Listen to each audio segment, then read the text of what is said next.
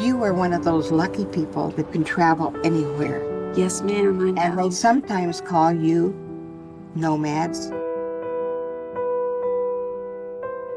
Estamos de volta com o Quebrando a Parede. Aqui quem fala é Lucas Brito e hoje vamos falar sobre o grande vencedor do Oscar deste ano. Começo apresentando Alex Correia, que gostou tanto do filme que foi ver de novo no cinema. É, eu, eu vi parte do filme, né, antes. Mano, realmente, a Chloe Zhao falou lá, né, vão ver em telas grandes e tal. E a primeira cena numa tela grande realmente faz todo sentido. Numa telica me deu uma brochada assim que eu falei, ah, mano, não vou ver isso aqui. Mas é isso, fui ver no cinema e realmente a experiência é bem diferente. E junto conosco aqui está a companheira de filme de Lucas Brito, do qual ele não vê nenhum filme sem autorização alvará expresso dela, Isadora Sarai. Muito feliz de estar aqui novamente com vocês. Ó, já que eu apresentei o Alex e o Alex apresentou a Isadora, Isadora, apresenta o Igor aí. Claro, com certeza. O nosso carioca favorito, né? Que já tá aqui na bancada oficial, que até trouxe uma segunda pessoinha hoje. O Igor Pereira. Igor, como estás? Pô, tô ótimo. Fala pessoal, e já aproveitando, né, eu vou apresentar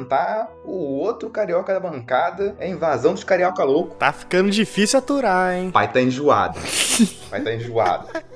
Eu apresento aqui Lucas Monclar, das terras cariocas. Muito obrigado pelo convite. Ah, a gente invade mesmo, cara, não tem essa não. Convite não. Lucas Monclar mereceu a sua participação aqui. Ele fez por onde? Conquistou. Exatamente. Porque ele foi o nosso ouvinte que mais acertou palpites aí, usando o nosso template com as categorias do Oscar. Então, muito obrigado, Lucas. Você acertou 14 palpites. De quanto? De quantos? São 23, 23. Lucas, conta pra gente aí, como é que foi esse, esse seu processo para fazer as apostas? Como é que foi o seu critério? Cara, eu vou te dizer que eu fiquei bem surpreso por ter ganhado, porque eu até eu errei bastante coisa até, né? Eu, eu comentei com o Igor, né, quando eu fui fazer minhas apostas, que eu ia apostar mais com o coração do que com a razão, né? Acabou dando certo. Eu não consigo colocar só o coração, não. Muito bem, você acertou então 14 palpites, conquistou aqui o seu espaço para falar com a gente aqui sobre Nomadland, que não venceu só a categoria de melhor filme, levou também os prêmios aí de melhor direção para Clouzal. Foi a segunda mulher na história a levar esse prêmio, inclusive, e melhor atriz para Frances McDormand. Foi aí o filme que levou mais estatuetas para casa neste Oscar. O filme também foi indicado a melhor roteiro adaptado, melhor fotografia e melhor montagem, mas acabou levando só esses três prêmios mesmo. Quero saber se vocês concordam com essas premiações ou não. Ah, é muito complicado, né? Tipo, dividir quem, quem que é o mérito de produzir um bom filme. Teoricamente, eu, na minha mente, é, né? Se você ganha o melhor filme, é porque o principal responsável por isso é o diretor, então é bom que ele ganhe também. Mas, porra, a direção de Minari, para mim, foi muito mais impactante do que essa. Tinha muitos outros pontos, muitos outros detalhes que amarram a história mais pra final, que é bem sutil a direção. Então, melhor diretor eu preferia ainda que fosse Minari. Mas, puta, como filme, realmente, o nome de Land, eu achei um filme do caralho. Tipo, bem merecido. Eu só não vi ainda o meu pai. Opa! Opa! Lá vem a piadinha. Eu só não vi ainda The Father com Anthony Hopkins, que ganhou aí melhor. Mano, nossa, esse cara é foda, né, velho? Dando pra velho, puta que pariu. Não pode dar pra morto, não pode dar pra velho. Ô Alex, você sabia que o Anthony Hopkins viveu 84 anos pra viver um velho no filme? Ele se preparou por 84 anos, né, mano? É foda. Isso que é amor à arte, velho. Bom demais. O Anthony Hopkins estava dormindo, inclusive, na hora da premiação, né? Ó, eu ouvi falar que o pai dele faleceu um dia antes. Impossível. Um dia antes, impossível. Só se for antes do primeiro prêmio. se ele tem 80 e tanto, o pai tem quanto, velho? Ah, de repente foi pai jovem, pô. Não, eu vi que ele não foi porque ele foi no velório do pai dele ou do pai da mulher. É o pai Ah, de alguém, tá. gente. Pai da filha dele. Não, Ué. calma aí. Meu xará Lucas Monclar, você votou em Nomadland nessas categorias ou não? Eu votei, votei nas três. Votei em melhor fotografia também, né? Eu acho que roubaram esse prêmio de melhor fotografia de Nomadland também, né? Se eu não me engano, foi Mank que venceu a, a categoria. Ufa. Ah, lá vem, lá vem. Pô, mas Mank é só preto e branco lá também, cara. Alex, não ter cor, não ter cor já não perde fatores gravíssimos na fotografia? Não, ganha, porque você deixa de usar um grande artifício da fotografia e mesmo assim atinge sua mensagem. Se fosse colorido, ia ficar bom? Não ia, porque, né? Remonta a época. Preto e branco é pra disfarçar. Feiura, igual o filtro do Instagram. Eu só posto minha cara em preto e branco, mano. Será que foi isso? O Alex é cheio de foto artística aí, só comentar aí no Instagram dele recentemente aí. Ave Maria. Alex, eu não sei se é, é possível você explicar pra gente aqui só por áudio, né? Mais ou menos como que é esse uso da luz natural na fotografia? A fotografia que não usa luz pra mim não é fotografia, tá ok? Começa por aí. Luzinha natural, mano, que isso? Virou fotógrafo de parque, de gestante agora? que isso? Tô zoando. Mano, é bem minimalista, né? Tipo, basicamente é o padrão do cinema hoje. Você vai pegar uma câmera com uma puta latitude, que é tipo, ela filma bem em qualquer ambiente, e você vai sair por aí gravando, tá ligado? Eu não sei muito bem de como é que foi pra produção desse filme, pra tipo, ah, vamos filmar tal dia, tal hora. Mas dá pra perceber que tem muito cuidado com a cena, tá ligado? Tipo, não é realmente filmado de qualquer jeito igual Borá. Todo que tá à noite não tá um breu completo, sempre tá pelo menos aí ó, o finalzinho do dia pra você marcar ali o horizonte, ficar uma cena mais agradável, você situar bem as pessoas sempre tem um cuidado com a fotografia bem interessante, no, no mínimo, assim. Eu acho que ainda falta bastante, tipo, a fotografia é feita de vários pontos e ela aborda poucos pontos da fotografia, entendeu? Tipo, pro resultado que ela queria, que é uma coisa bem intimista, funciona pra caralho. Tipo, é um filme bem na cara do ator e tudo mais. Mas é isso, não é, não é o tipo de fotografia que me agrada tanto. Eu acho que um filme que é mais naturalista e é um mil vezes melhor que esse é o do Emmanuel Lubezki com o DiCaprio lá, como é que chama? O Regresso? Regresso, é, isso. Esse eu acho que é o melhor exemplo de luz natural usada na história, assim, que é sinistro. Eu, eu gostei bastante do, do resultado final. É, como o Alex falou, era a proposta da, da Chloe Zhao. E eu gostei bastante do, do resultado, sim. E falo novamente que roubaram esse prêmio aí do- de Nomadland. Tipo, como que eles fazem, não um controle, mas né, como é que eles usam a luz natural pra fazer a fotografia, pegar a iluminação do jeito que eles querem? Não é muito assim, tá ligado? Tipo, vamos lá, a luz natural ela impõe diversas limitações que são contra já a própria produção cinematográfica. Porque o que você quer fazer no filme é gastar menos tempo que vai gastar menos dinheiro. Então, se você quer fazer uma cena num pôr do sol, você tem provavelmente aí 25 minutos de luz do sol pra fazer essa cena. E você ter 25 minutos por dia de um ator é caríssimo. Então já fudeu todo o rolê e o que, que eles fazem é tela verde, ou então é, essas telas novas do Mandalorian lá e tudo mais. Então filmar em luz natural sempre foi um BO. Nunca é algo que a produtora vai querer, tá ligado? Aí por quê? Porque você tem muitas adversidades no meio do set. Tipo, se uma nuvem passa na frente do sol, já vai mudar toda a iluminação. Mudou a iluminação, mudou a setagem de câmera. Mudou a setagem de câmera, mudou o set. Tipo, você perdeu 200 mil dólares ali porque passou uma nuvem. Tipo, era a maior dificuldade do daquele filme de guerra que o Roger Deakins fotografou e ganhou o Oscar, 1900 e alguma coisa. O 1917? Isso. Era isso, tipo assim, eles tinham que montar o set e ficar esperando o sol aparecer de novo, tá ligado? E tipo, roda a cena correndo e é isso. Porque luz natural é meio que foda de trabalhar. E tem diversas maneiras, né? Você filmar em determinados lugares que aí tem o mais é, luz do sol facilita. É, dependendo do ângulo, de qual país você tá, você tá num ângulo, a Terra tá num ângulo X em relação ao Sol. Então isso afeta também é, qual que é a posição que você vai gravar da pessoa. Diversos pontos você tem que levar em atenção quando você vai fotografar numa, numa atmosfera natural. O que é muito chato, tá ligado? Tipo, não é o normal de Hollywood, assim. Eu não acho que é um resultado tão foda assim, tá ligado? Pra ter esse tanto de trampo. Você tem que estar com uma equipe ali pronta pra gravar o negócio no tempo certo, porque como você falou, você tem uma janela ali muito curta, então isso reforça toda a qualidade da equipe que trabalha nesse filme, também do, do próprio elenco, né? É, o elenco tem que estar pronto, sim. O elenco é sempre o mais cobrado, tá ligado? Se ele tá ruim, mano, fudeu o filme inteiro. Isso é desde sempre. Mas a equipe de fotografia, com certeza. É, essa galera é muito técnica, né? Então, tipo, realmente tem que ter muita qualidade. Esse estilo mesmo naturalista, e eu acho que deu super certo no filme. A ideia que era mostrar os nomes interagindo com o ambiente e também mostrar como é, é, mostrar esse olhar, principalmente da Fern, olhando pro vazio, né? Mostrar esse olhar reflexivo dela, né? Também essa solidão. Isso que o Alex também tava falando sobre o uso de luz natural durante o set, né? Pra filmagem e tudo mais. É uma, é uma coisa que a Chloe Zhao aprendeu muito do, da escola que ela vem. Ela já falou que ela é aprendiz do Terrence Malik. Se você comparar a fotografia do Árvore da Vida, que também usa bastante de cenários assim na, na rua, na natureza, né? tem muita da luz natural ali no filme. Mas esse é gênio. Esse é do Dickens, né? Se eu não me engano, é. Se eu não me engano. Tem até um filme do, do Travis Malick que se chama Cinzas no Paraíso. Cara, tem uns planos assim que são realmente bem parecidos com,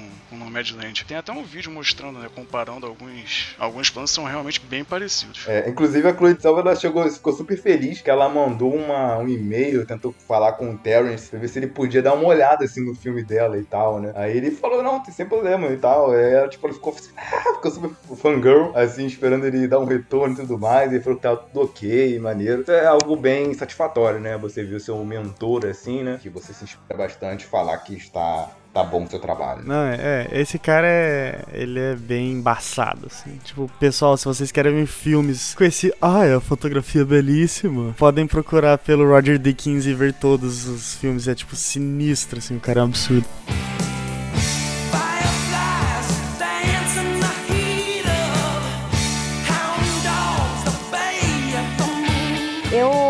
Discordei da parte de melhor atriz. Eu entendo que realmente ela teve um, um papel muito acolhedor pra ter o material do filme, esse espaço que ela deu para as pessoas falarem, além de estudar, de querer mostrar alguém ali. O papel dela ali realmente é pra ser uma mediadora pra dar o palco pra outras pessoas. E ela mesmo assim brilha muito. É que realmente foi algo diferente pra enxergar na atuação, porque é algo nada agressivo, nada tipo que tire muito dela. Mano, eu curto o trabalho dela, tá ligado? Eu não tinha acompanhado tanto os outros indicados assim, mas ela é do caralho, né, mano? E, tipo, por tudo que ela representou ali naquele filme, tipo, ela entregou tudo que precisava ter entregue, tá ligado? Tipo, se esse é o trabalho de um, de um ator, fechou. Ela fez, profissionalmente, ela foi perfeita. Agora, se ela entregou, tipo assim, sensibilidade, essas paradas. É, eu acho que foi merecido também. Bem diferente do, do de direção, acho que de melhor atriz e melhor filme, com certeza foram os prêmios mais justos, assim. É muito também da, da França, nessa personagem na Fern, porque ela chegou a dar um- uma entrevista e ela comentava com o marido dela, o, o Joey Cohen, né? O quê? É, é quem eu tô achando que é mesmo? É, dos irmãos Cohen. Não pode ser. Ah, mano, Hollywood tem muito mais lobby do que eu pensava, que bosta.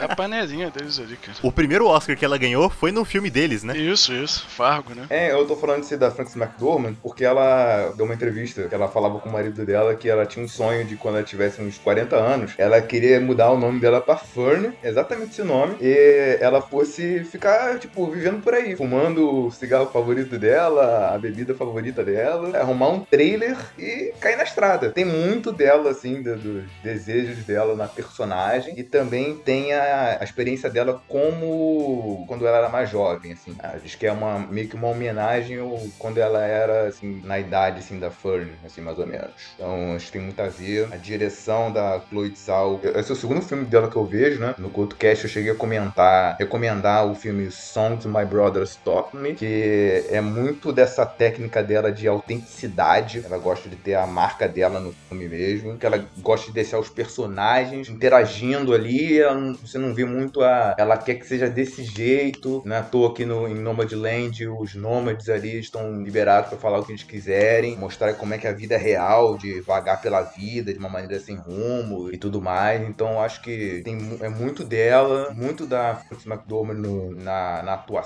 Cabe muito a marca dela nesse filme. Eu acho muito difícil desassociar, porque Nomadland é um filme bem autoral, né? A Chloe Zhao, ela teve muita liberdade pra pra mostrar a visão artística dela mesmo, dar o ritmo do filme que ela queria, ela editou o filme também, né? Então eu acho muito difícil, de, nesse caso, desassociar o melhor filme de melhor direção. Lucas Brito, qual a importância que tem o diretor aí, vimos já grandes exemplos como Alfonso Cuarón em outros filmes, de editar o próprio material, Lucas Brito? Conta pra gente aí como é que pode ser essa experiência. Você que é editor da maior produtora do Brasil. Ela dirigiu, escreveu, foi uma das produtoras e também editou o filme. Cara, eu não lembro a última vez que eu vi alguém fazer tanta coisa assim no filme. O Alex citou o Quaron, não sabia que ele tinha editado. Qual que ele editou, Alex? Dirigiu, produziu, fotografou e editou Roma. No Roma ele não editou sozinho, né? Teve, teve um editor junto com ele também. Ah, ninguém nunca edita sozinho também. É, mas no caso aqui do Nomadland, só a Chloe Zhao que tá acreditada, né, como editora. Eu acho que isso tem um peso mais negativo do que positivo no filme. Inclusive, eu recentemente li eh, aquele livro que você me indicou, Alequinho, e também já indicou pros nossos seguidores lá no, no, no nosso Instagram, que foi o Num Piscar de Olhos, que é do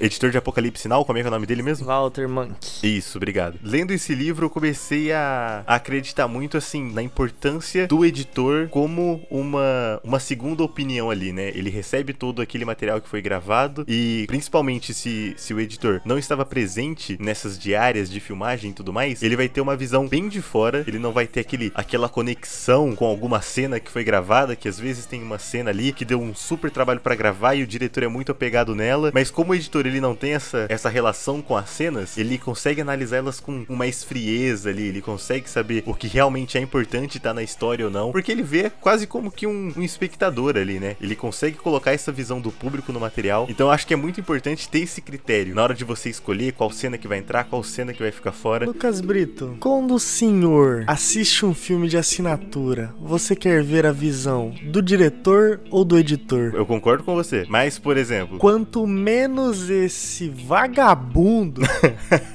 que é o editor nessa indústria atrapalhar, melhor. Mas, por exemplo, a gente vê um filme de assinatura do, do Tarantino, do Scorsese, e eles não editam o filme. Não, mas é porque ele já tem esse workflow dele há oito anos com a editora que agora se aposentou e lá lá lá, tá ligado? Já tem uma sinergia E ali. porque ele não tem esse know-how, tá ligado? Tipo, ele. Tipo assim, ele não tem essa habilidade, tá ligado? Tipo, porque é um old time filmmaker, né? Nesses, né, agora, jovens filmmakers, sei lá, como é que fala isso? Mas, tipo, é bem comum você, tipo, você fazer tudo, tá ligado? É bem mais comum hoje em dia você ser um cara que sabe de quase todas as áreas pra ser um diretor do que antigamente era, tá O ligado? editor ele tem que ser, pegar a expressão, pegar a visão do diretor, porque, tipo, tem todo o envolvimento artístico ali, ele tem todo esse workflow aí que o Alex falou aí, pra ter toda essa liberdade, mas ao mesmo tempo entender o que, que o diretor quer passar ali, né? Por isso que é importante ter storyboard antes de começar a filmar, já ter ideia do que, que vai fazer e tal, e aí o diretor vem com a ideia, então tem que ter sempre essa combinação, né? Eu acho que a Chloe Zhao, ela,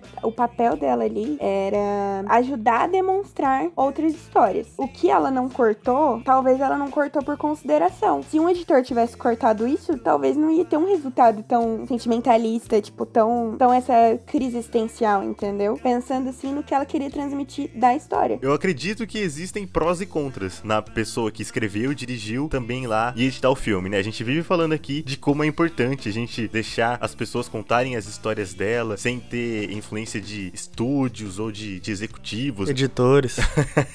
A gente falou isso bastante, por exemplo, no episódio do Snyder Cut, a gente falou sobre isso em Fleabag também, de dar essa, essa liberdade criativa pro artista, né, não ficar influenciando ali. Mas eu acredito que há exemplos que dão certo e exemplos que não dão tão certo assim. Por exemplo, o Alex falou do, do Quaron em Roma, cara, eu nem sinto que, que tem muito da, desse peso da mão dele ali na edição. Agora aqui no Nomadland, eu acho que até por esse estilo do filme, acabou atrapalhando um pouco o ritmo do filme, é o que acaba deixando ele, ele meio lento, meio chato assim. Eu acho que no caso do Nomadland não chegou a ser um problema. A diretora ser a editora do filme também, não me incomodou. Mas eu acho que às vezes o diretor tem que ter um pouquinho de, de alguém dando rédea nele também, cara. Porque se deixar muito solto, tem diretor aí que faz filme de 4 horas de duração, né?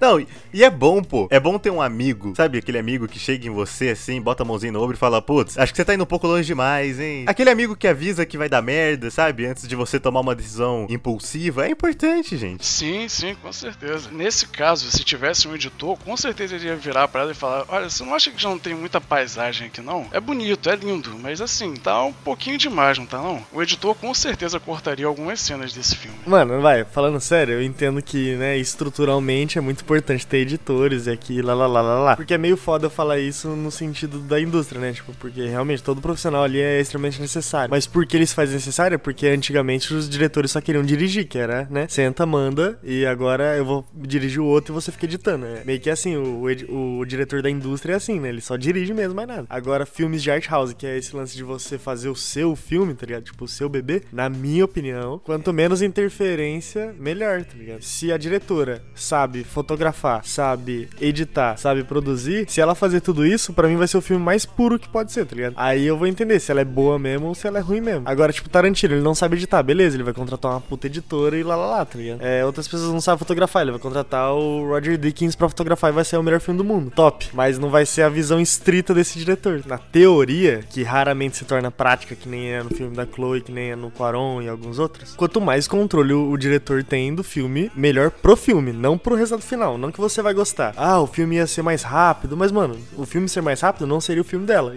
E, né, o filme é dela, não do público. Quando eu assisti da primeira vez, eu achei, ai, que filme tá devagar, ah, é bonito, mas assim, cansativo. E dessa segunda vez eu realmente tentei, né, com, com os prêmios que ela ganhou. Eu tentei assistir com esse olho do, ah, esse é o, é o resultado que ela queria. Ela queria me passar o que esse filme tá me passando. Então, vi de um outro lado, sabe, positivo. Então eu fico feliz que eu entendi dessa forma também, porque ela editou, porque ela fez o que ela achou necessário. Não que outro editor editando ia ser um filme ruim, mas não ia ser o filme dela. Carry on my wayward son.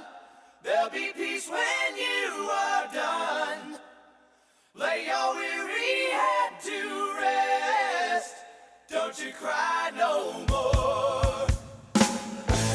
É que eu acho que o filme, ele transcreve uma, uma vibe meio documentário, né? Tipo, todos esses relatos e tal, tipo, é pra expressar, né? Toda essa humanidade, mas realmente, tipo, não parece que é um, um roteiro que exigia demais, tipo... Ô, mas na moral, é um filminho também, rapaziada. Que dá pra nós fazer aqui, tá ligado? tipo, não querer dizer isso não. Tipo, tem muito rolo B no filme, assim, cenas que você sabe que assim, vamos sair pra gravar o bagulho, tá ligado? Não é muito roteirizada a parada mesmo, no sentido de, tipo assim, tamo aqui, fizemos as cenas porque a atriz é uma atriz fenomenal, então ela não gastou muito tempo. Tamo no lugar foda, com a luz foda, vamos gravar umas. Ela olhando um lado, ela olhando pra cá. E aí tem cena dessa pra caralho no filme, tipo, meu Deus. O que, que vocês acharam, analisando assim, dessa perspectiva, desse estilo do filme? Dele não ter tanta ficção, dele tentar ser um filme mais cru. Como o filme é baseado no livro, e o livro ele tem essa pegada de ser os relatos dos nômades que têm sido explorados pelo sistema capitalismo americano, digo, o sistema econômico americano, né, explorando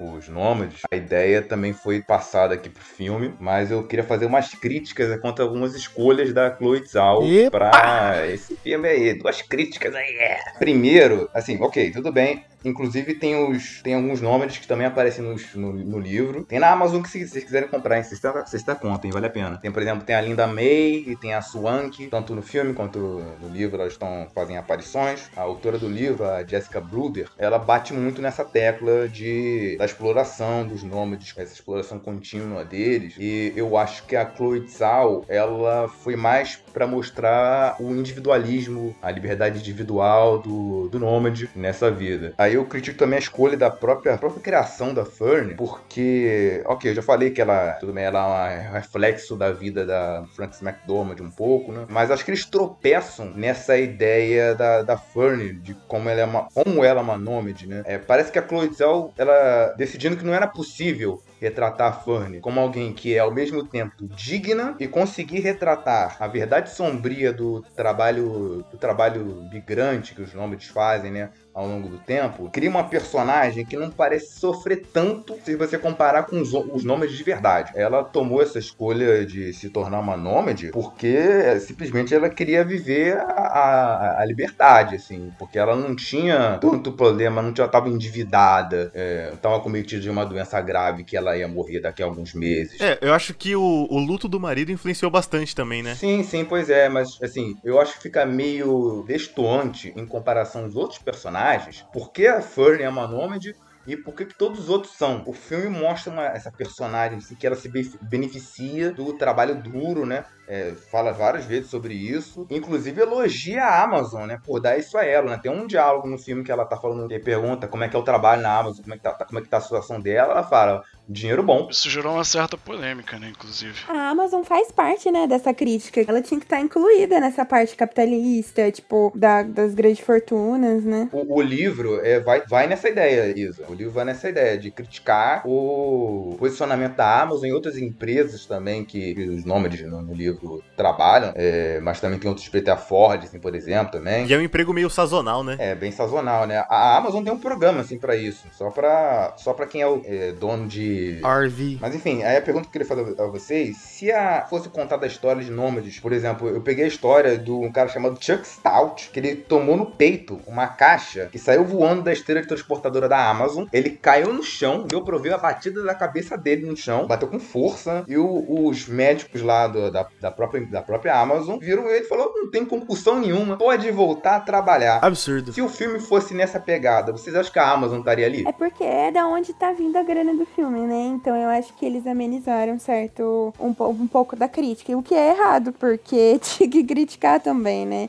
É, parece que comprou pra silenciar casos, pra silenciar, tipo, é, para não ter nem oportunidade de vir essa discussão à tona. Sim, assim, nem toda história precisa, precisa ser necessariamente política, ou tipo, explicitamente política. Mas assim, se você pegar nômades reais e uma- mostrar o drama da vida deles, e você em seguida inventar uma nova personagem menos vulnerável pra deixar as coisas mais fáceis, parece uma oportunidade meio perdida, assim, pra mim. Assim, é como se o cineasta, ou cineastas gerais, é, espremessem que a vida real tem uma narrativa que eles esperem que pegasse mais público. Mas a Zhao acabou deixando de fora precisamente o que a obra tem mais necessário, que é a crítica ao sistema econômico, à exploração dos nômades. E sabe o que me incomoda também, rapidinho? Quando ela vai pra, pra aquela festinha lá na, na casa da irmã, né? Quando ela tá precisando de dinheiro. E aí tem um, um diálogo rápido ali onde eles criticam também o sistema, o mercado imobiliário, né? Dos Estados Unidos. É bem interessante, algo que talvez o filme poderia é, abordar um pouco mais, mas também que fica ali. Fica naquelas duas frases, naquela tretinha ali legal de, de almoço de domingo com a família e só. Eu quero questioná-lo sobre a necessidade de criticar absolutamente tudo, tá ligado? Eu acho que o filme ele escolhe o que criticar, tá ligado? E eu acho que a gente acaba vendo muito os problemas macros do planeta. Meu Deus, temos que criticar o sistema imobiliário, temos que criticar é, a exploração do trabalho. Mas daí a Chloe Zhao vai e critica, tipo, a própria relação da família dela, que acaba excluindo ela por causa do modo de vida dela, tá ligado? E, tipo, pra uma pessoa, o que que vale, o que que impacta mais a vida dela? Tipo, a pessoa que tá logo ali do lado ou uma mega corporação que, tipo, paga um pouco menos, tá ligado? E, tipo, não ser grandioso é um puta mérito, tá ligado? Porque é muito mais difícil de você captar a atenção das pessoas de não ser um problema que tá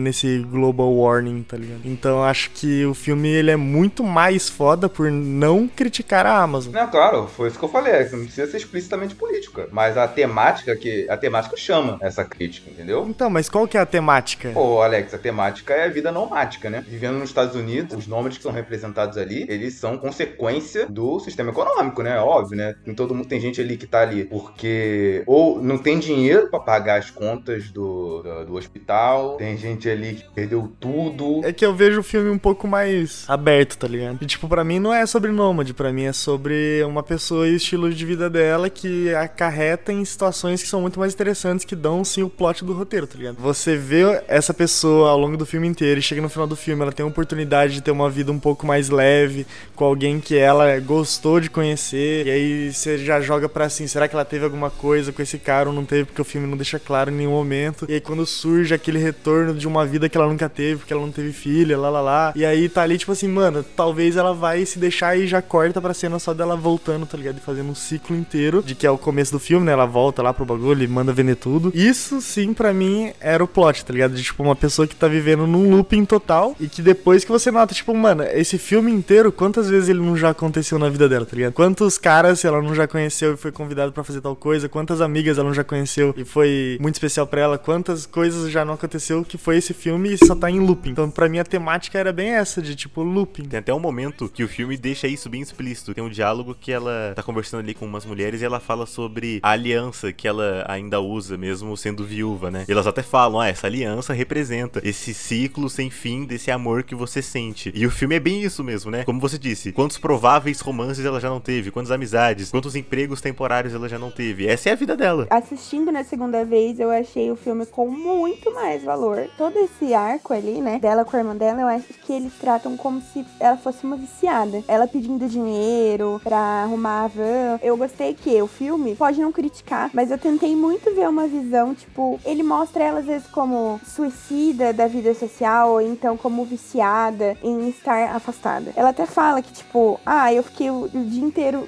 a vida toda relembrando ao invés de viver. Essas percepções que ela tem não chega até você fácil, né? É algo que você tem que buscar bem fundo no filme, igual tudo que ela tem que fazer ali. É que a personagem da Fern, ela é uma personagem bem introspectiva também, né? Raramente ela fala sobre, sobre o marido dela, só no, no final mesmo, né? No diálogo lá com, com o velhinho, e acho que é num diálogo com a Swank também, que ela fala que tava pensando muito no marido, mas ela realmente ela não deixa muito transparecer, né? As emoções dela, o passado dela. Então realmente acaba ficando um pouco mais difícil, né? De, de entender. As lições que eu tomei do filme foi totalmente em relação a ela, tipo, foi de que, mano, na real ninguém sabe mais do que você quer do que você, tá ligado? Tipo, de você fazer realmente a parada que funciona pra você. Tipo, ela sair da casa lá do carinha com o bebezinho sem estar chorando é um sinal muito forte de, tipo assim, de, mano, ela sabia que ela queria desde sempre, tá ligado? Isso não abalou ela. Não foi nenhuma decisão muito difícil dela tomar, não foi nada muito absurdo, tá ligado? Óbvio que quando a, a mulher lá começou a falar que ela já podia morrer quando viu os patinhos lá, porra, fiquei mega emocionado lá. Mas, tipo, isso foi porque é um gatilho muito simples de você fazer alguém se emocionar, tá ligado? Não foi por causa de um, de um contexto narrativo que me fez emocionar. Mas ali eu me emocionei bastante. Aí tem outros momentos do filme que você fica, tipo, caraca, é verdade, se você botar em perspectiva, tipo, esse filme ele cresce muito se você parar pra pensar nele. Tipo, pra mim essa foi o principal prazer de ver esse filme, assim. Cara, eu me conectei muito com aquela, aquela história do cara que na semana que ele ia se aposentar, ele teve um, uma doença hepática lá, não sei das quantas, e sei lá, mo morreu 10 dias depois. E cara, eu fiquei pensando muito nisso. E putz, cara,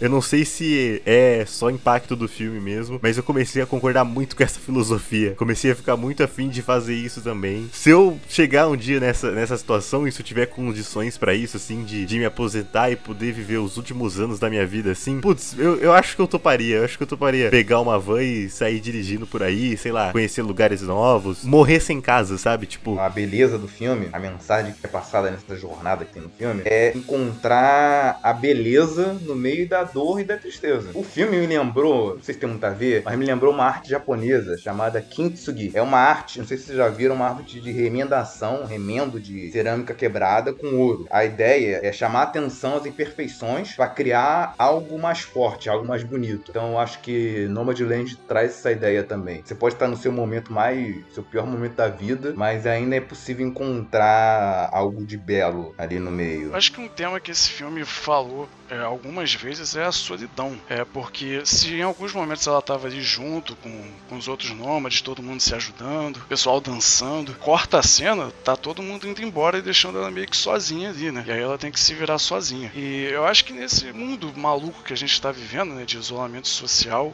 ou que a gente deveria estar vivendo, foi onde eu acabei me conectando mais com, com a história, nessa questão da, da solidão, né? Dos perrengues que a gente tem que passar sozinho às vezes. Foi justamente por isso que o filme acabou me, me tocando, me emocionando. O que me tocou, o que me deixa próximo do filme é que eu não, eu não queria estar nesse nível, entendeu? Tipo, aprender com o sofrimento. É muito chato aprender a ser forte no sofrimento. Tipo, ah, você é uma pessoa forte. Foda-se, eu não queria ser forte por conta de tudo isso que é ruim. O filme me revolta, tipo, toda essa viagem que ela tá fazendo, porque é muito difícil para ela lidar, onde ela não tá pertencendo mesmo, mas eu, eu não, queria estar tá vendo beleza nesse momento de dor, entendeu? E eu acho que isso foi até um pouco sensível, porque eu não vi romantização. Eu senti raiva, sabe? De certa forma, dela tá assim, tipo, eu senti pena e fiquei feliz de não ser romantizado.